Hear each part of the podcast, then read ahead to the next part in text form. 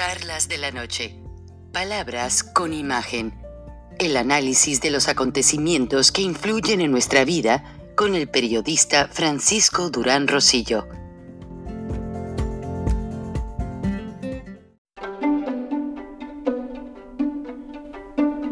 Frank Durán Rosillo eh, te saluda y los saluda a todos ustedes, su amiga María Celeste Raraz, para invitarlos a que se suscriban a mi canal de YouTube María Celeste Raraz, tal como mi nombre, donde les informo todas las semanas eh, sobre entrevistas que tienen un tema que ayuda a mejorarnos como personas y de paso son interesantes.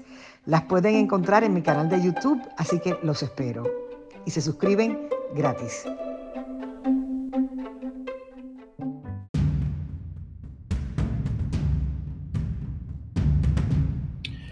Estaba apagado entre las cenizas como el ave fénix.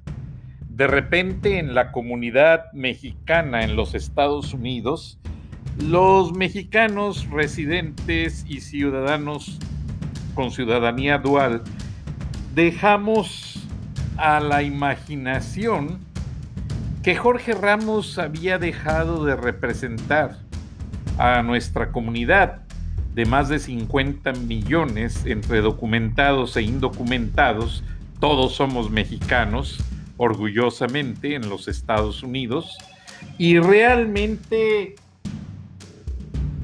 el periodista Jorge Ramos regresó a la polémica ahora con su tercera visita a la conferencia mañanera de Andrés Manuel López Obrador y realmente a mí en lo personal me gustó.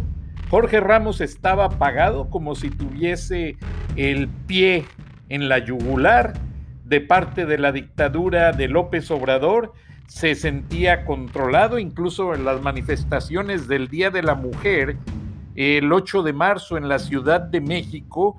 Eh, no abrió la nota con esa nota no abrió el noticiero con esa nota, perdón, y realmente se veía, pese a ser el director de noticias, se veía un Jorge Ramos manipulado, ahogado en la polémica, ahogado, no sé si haya sido amenazado, no lo dudo, y no creo que Jorge Ramos sea corrupto.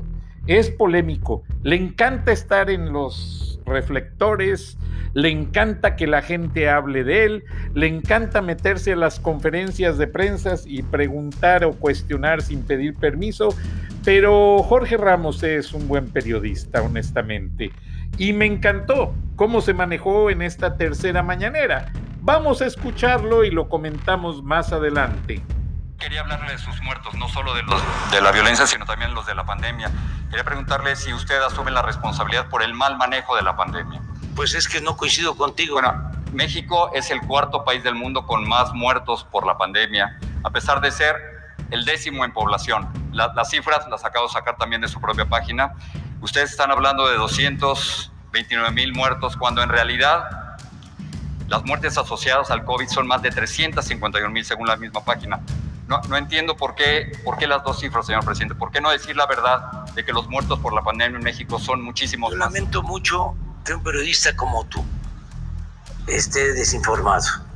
Las, las cifras voy a dar de, de ahora, la página del gobierno. Te voy a dar ahora la información. A ver. Eh, la información. Muertes asociadas a COVID, 351 mil. Sí, sí, ahora te voy a dar la información que tenemos, que es este, de fuentes internacionales, de universidades, incluso de Estados Unidos. Esta información la saqué de su página, señor. A ver. Mira, esto es. Pero la fuente. Abajo. México es el cuarto país del mundo con más muertos por, por COVID. Esto es lo que este, profesionalmente Jorge ¿Sí? debe tomarse en cuenta. Uh -huh. Siendo objetivos ¿Sí? ¿sí? y con ética. Estos son datos. John Hopkins. Sí sabes. Por supuesto. Bueno. Bájala. Estos son, baja por favor. Presidente, aquí el argumento es si, Ah, si no. 350 No, mil no, no, muertos no, es puede- que es muy importante. Es muy importante, Muy si puede importante que- eso como un triunfo. El ¿por qué no? contestarte a partir de esto, de esta información. ¿Sí? Porque eh, lo otro es calumnia. Es Le estoy dando las cifras de su gobierno. No, las cifras de mi gobierno son estas. Mira, desgraciadamente, porque en estos temas eh, no es recomendable la comparación por cuestiones humanitarias. En primer lugar es Perú. Esta es la población de Perú. Sí. Sí. Estos son los casos confirmados.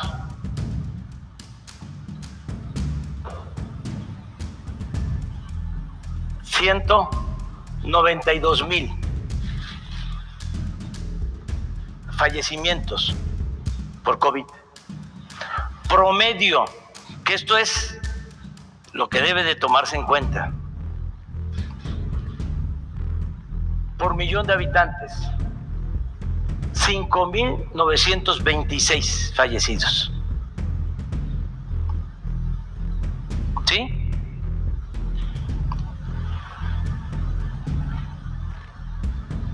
Hungría, lo mismo.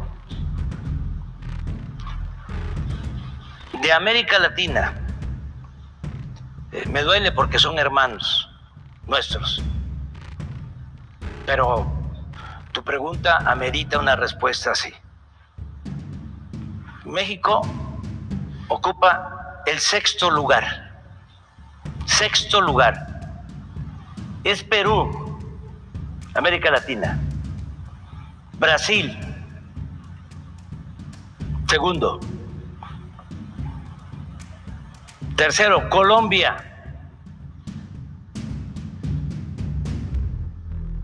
Cuarto, Argentina.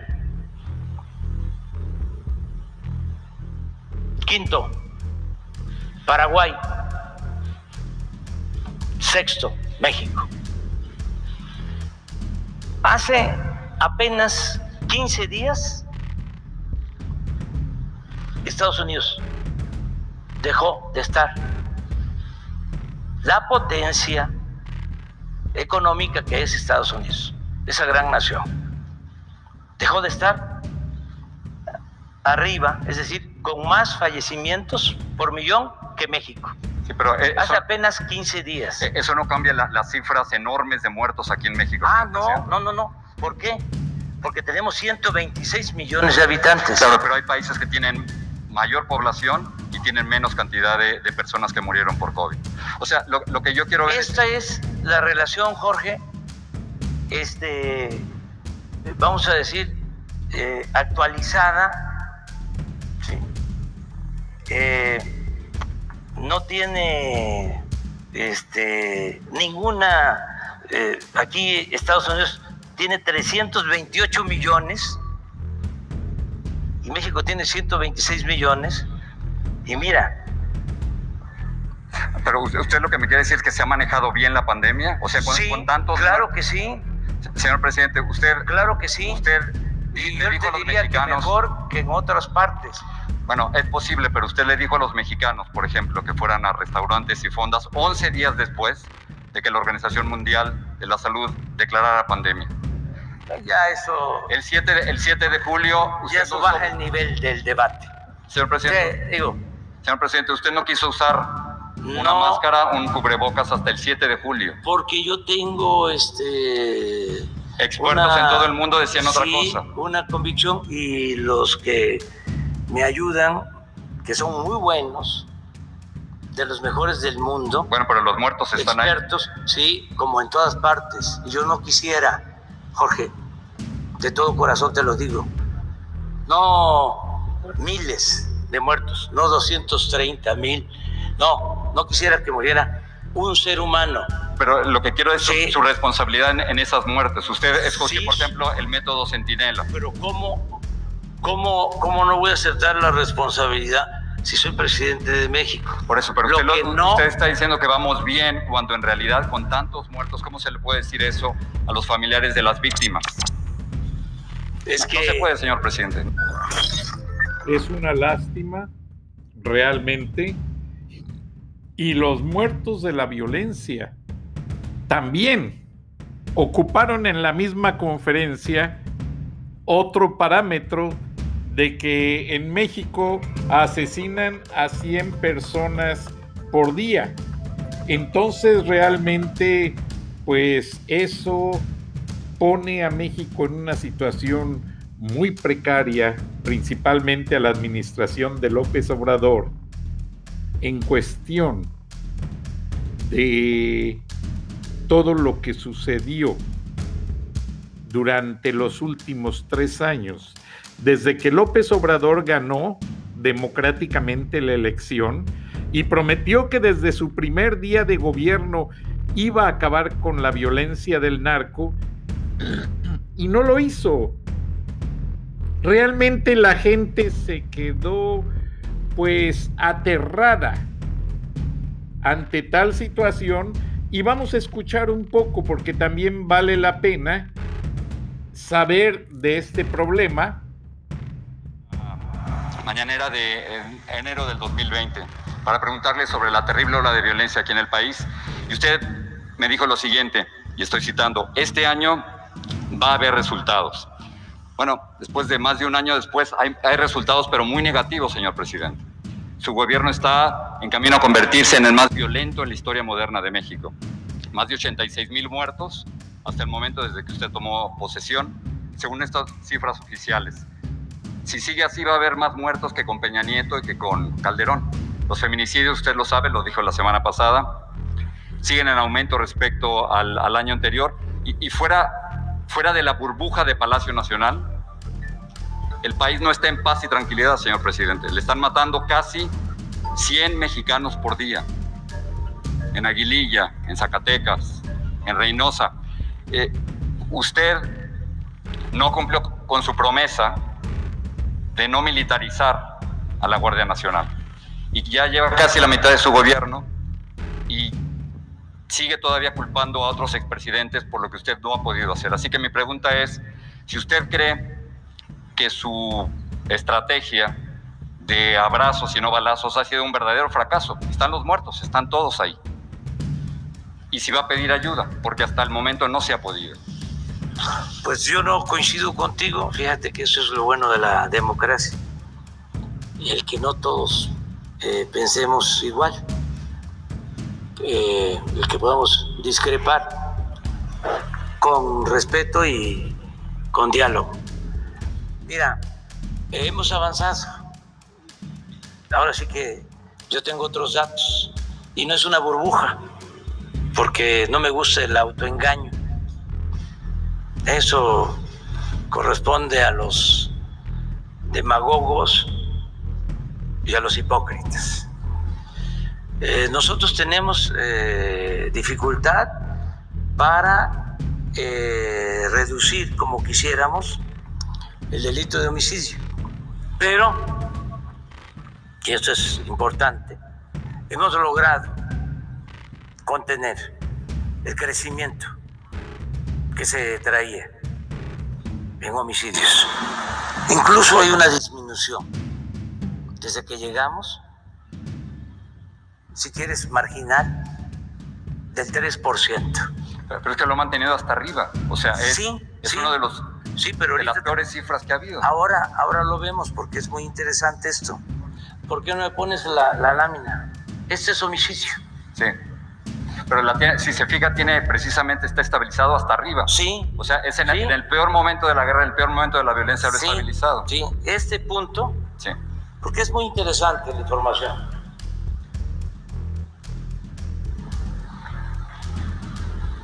Este es el punto más alto. Esto es Peña. Y ahí lo, y ahí lo, sí, ahí lo agarramos. Aquí lo agarramos. La tendencia era esta. Mira, Claro, lo, que yo digo es que no puede decir ah, que tiene 100, muertos diarios y que eso es un éxito. Eh, claro que no es un asunto fácil, ya lo expliqué.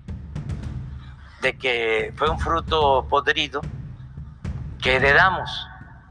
No es que le esté yo echando la culpa ese, sin razón a los anteriores presidentes, pero tú sabes bien, además es de dominio público, de que el manejo de la seguridad estaba prácticamente a cargo de la delincuencia.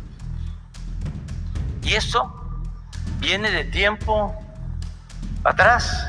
Lo, entiendo, pero no hay que resultados. nosotros estamos logrando. Lo que pasa es que lo que usted presenta como un éxito, como un logro, no, no lo es. Le, le doy un dato más fácil. En, en, diciembre del 2018, su primer mes, como presidente, tuvo 2.892 homicidios dolosos, el primer mes. Y en mayo del 2021, que acaba de pasar, tuvo 2.963. No hay cambio. Sí hay cambio. Yo te voy a dar otro dato. No, pero es que ese es el problema. No, Usted lo está presentando como algo positivo y no es algo De positivo. 18, es que no, no, este, no coincidimos por eso, Jorge. Es que hay matanzas, hay muertos, Sí, pero no igual. 3.000 al mes. No igual. Es que ya están no hay números. masacres Es que en el están- país. Y lo de Zacatecas, y lo de Aguililla, y lo de Eso es un Reynosa. enfrentamiento entre bandas, pero no es el Estado, que antes era el principal violador de los derechos humanos. No, no, no pero espérame, espérame, espérame. El dato de INEGI del 19 eh, con relación al 18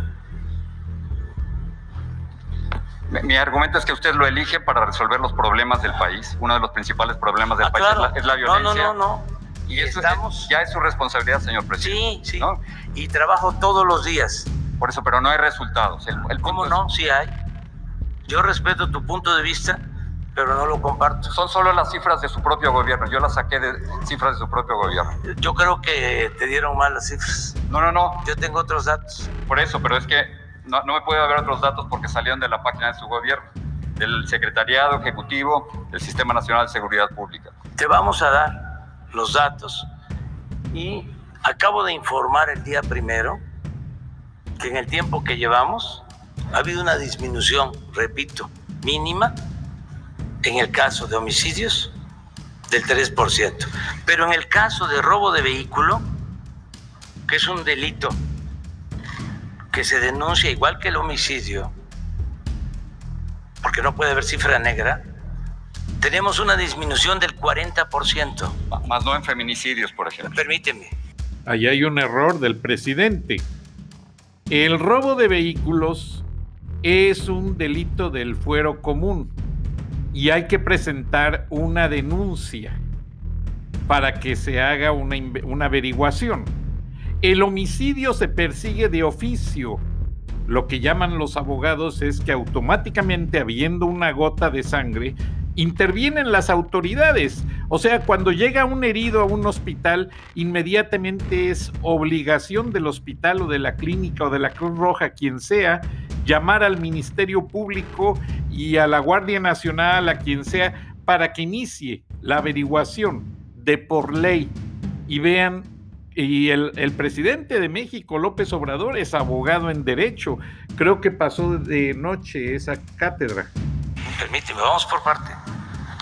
En secuestro, 40% menos.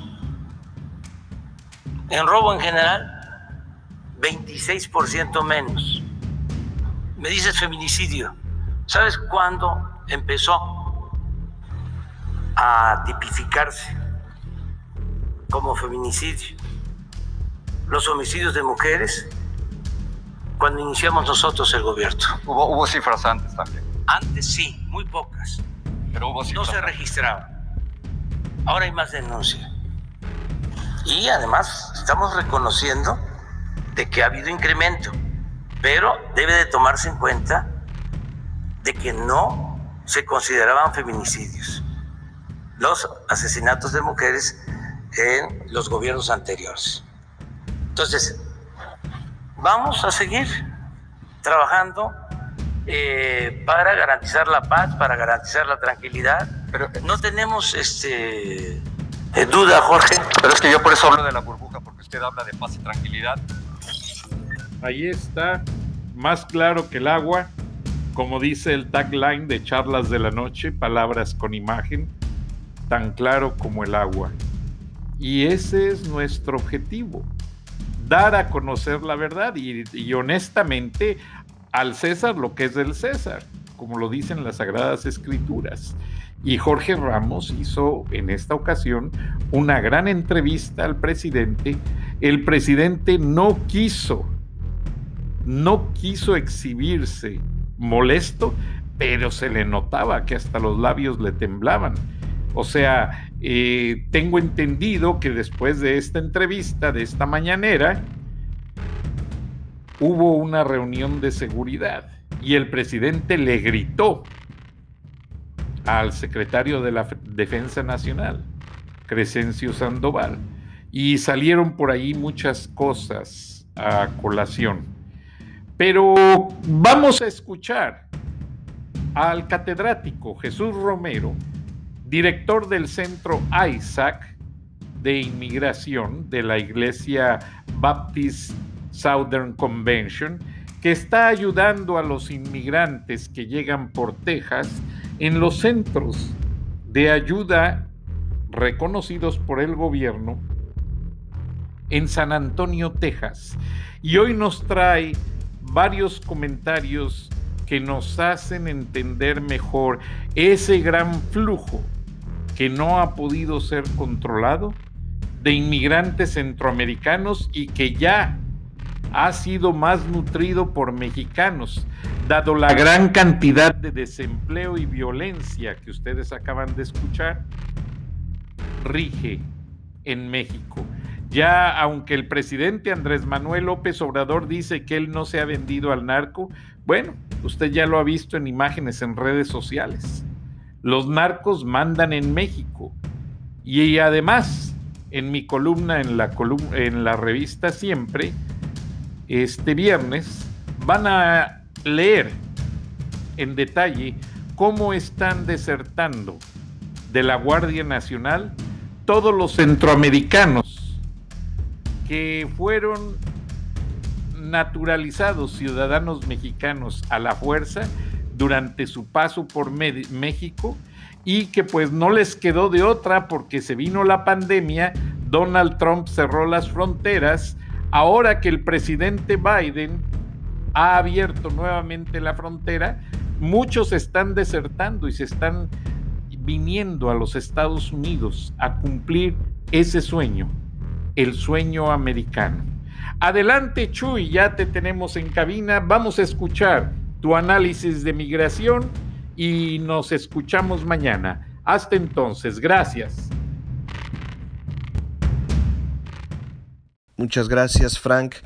Con el placer de saludarte y traer un reporte esta semana sobre asuntos de migración que impactan a la frontera norte de México y suroeste de los Estados Unidos. Eh, hoy traemos eh, noticias de ambos lados de la frontera.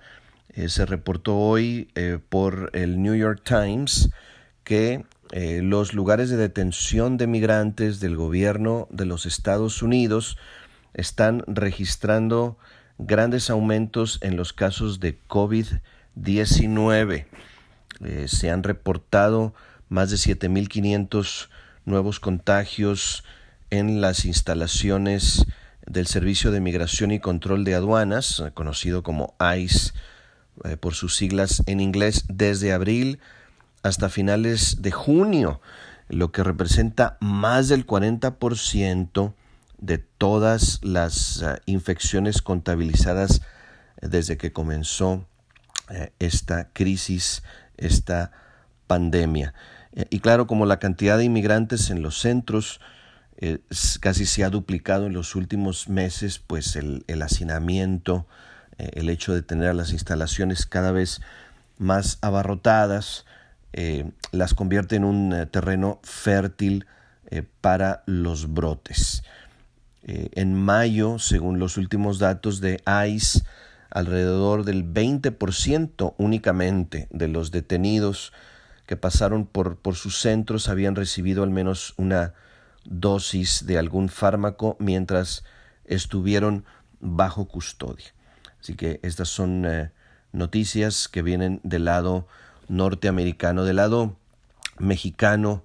Eh, no alcanzamos a reportar la semana pasada eh, algo que ocurrió en Veracruz y que no resulta extraordinario porque estamos ya acostumbrados a que se detenga o se encuentre abandonados camiones de carga que llevan consigo cientos de inmigrantes. En esta ocasión el Instituto Nacional de Migración de México eh, tuvo que auxiliar en el estado de Veracruz a ocho personas, eh, entre ellas a un niño de dos años de edad que viajaban en un camión con más de 100 migrantes eh, hacinados. Esto ocurrió en la carretera Ocosocuautla, Las Choapas, en el estado de Veracruz.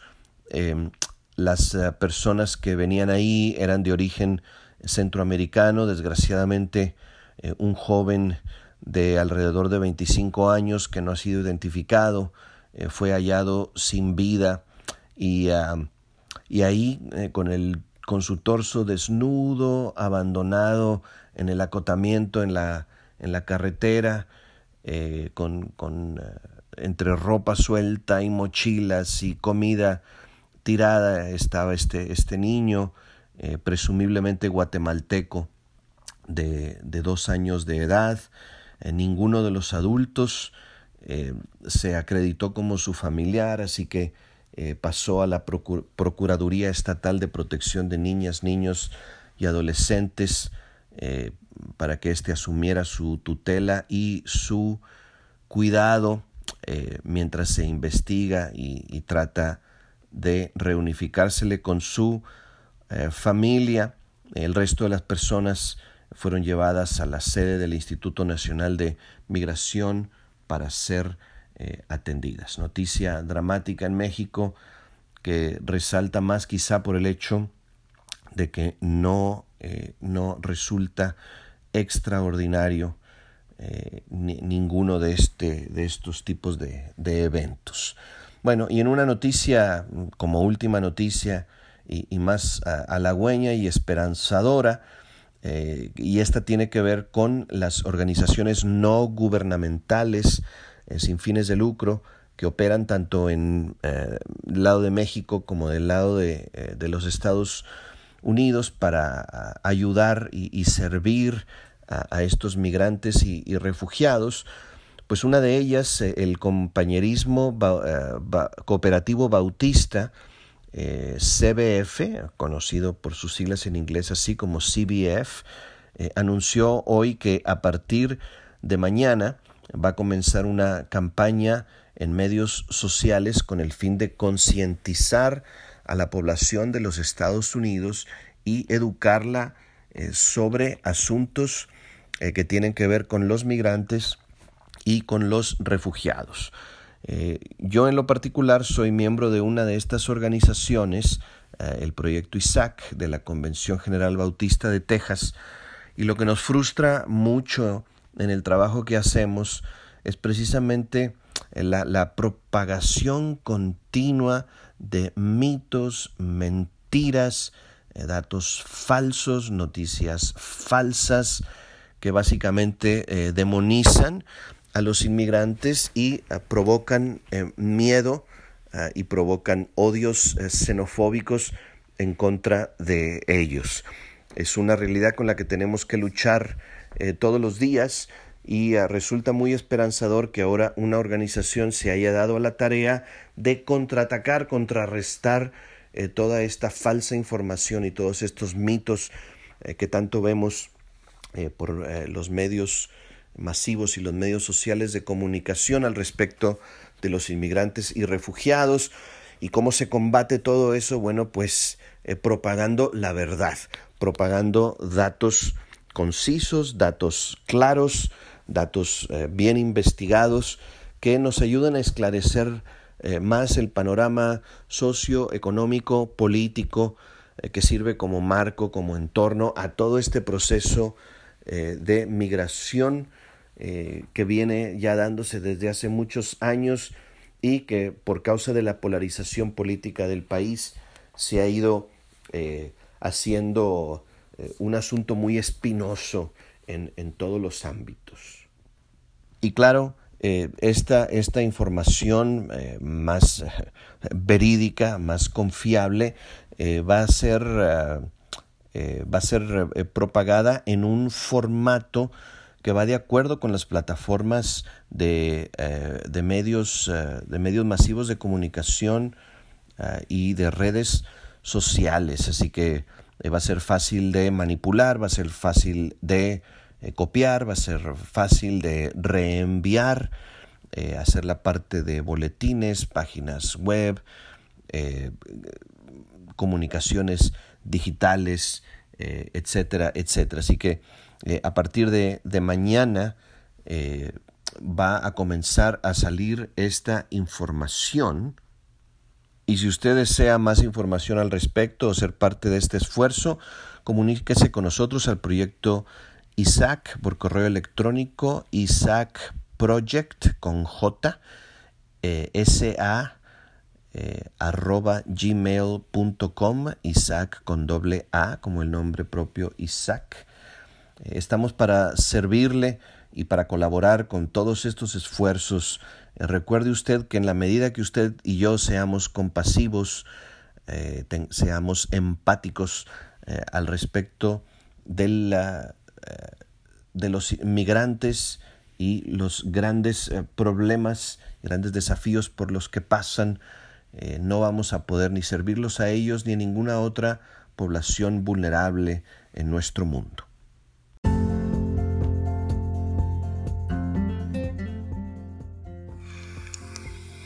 Escuchaste el análisis de la noticia, transparente como el agua con el periodista Francisco Durán Rosillo